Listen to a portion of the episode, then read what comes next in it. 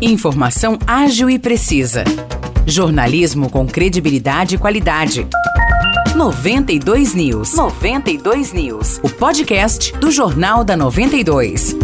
Fala pessoal, tá começando mais um episódio do podcast 92 News. Eu sou o Maurício Projan, aqui de novo com o Nicolas Santos. Fala Nicolas, tranquilo? Tranquilo, Maurício. Oi pessoal, vamos aí para as notícias de hoje. A gente começa aí com uma informação triste. Um motorista de 48 anos morreu por volta das 9 da manhã de ontem, depois de um acidente na SP344 entre Vargem Grande do Sul e São João. A vítima, identificada como João Ricardo Marçal Barbosa, dirigiu um carro quando no quilômetro 241 bateu de frente com um caminhão que estava carregado de argila. Exatamente, Nicolas. Nesse acidente, João Ricardo morreu no local. Com a colisão, o caminhão tombou na pista e o motorista foi levado ao Hospital de Caridade de Vargem Grande do Sul. As causas desse acidente serão investigadas. A Polícia Militar resgatou na noite de domingo um cavalo em situação de maus tratos no centro de Vargem Grande do Sul. O animal puxava uma charrete que era conduzida em alta velocidade por dois homens pela rua Coronel Lúcio. Além disso, essa dupla aí estava com um som alto. Os policiais deram ordem de parada, mas os ocupantes não respeitaram. A polícia então realizou a abordagem e apreendeu um chicote com cabo de metal, corrente e cabo de nylon,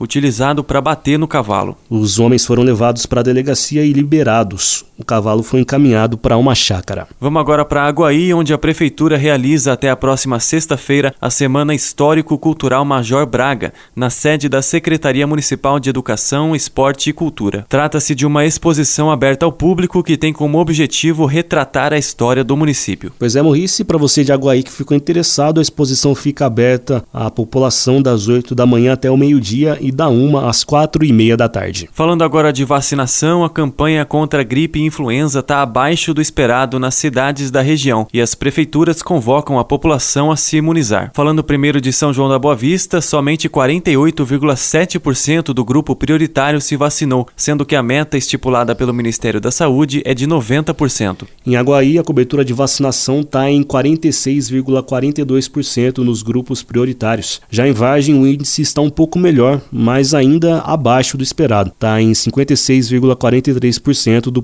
público-alvo. Já em Espírito Santo do Pinhal, a cobertura é de somente 38,46%. Os números são referentes aos grupos prioritários, mas todas as pessoas acima de 6 meses de idade podem se imunizar. A campanha contra a gripe influenza vai até o final de agosto. Ficamos por aqui e se você quer saber mais detalhes das notícias que nós acabamos de falar aqui nesta edição, é só conferir nosso jornal na íntegra no Facebook 92FM São João. Obrigado pelo carinho da audiência, valeu Morrice e até logo. Tamo junto, Nicolas. Um abraço para você, para quem nos ouve e até a próxima.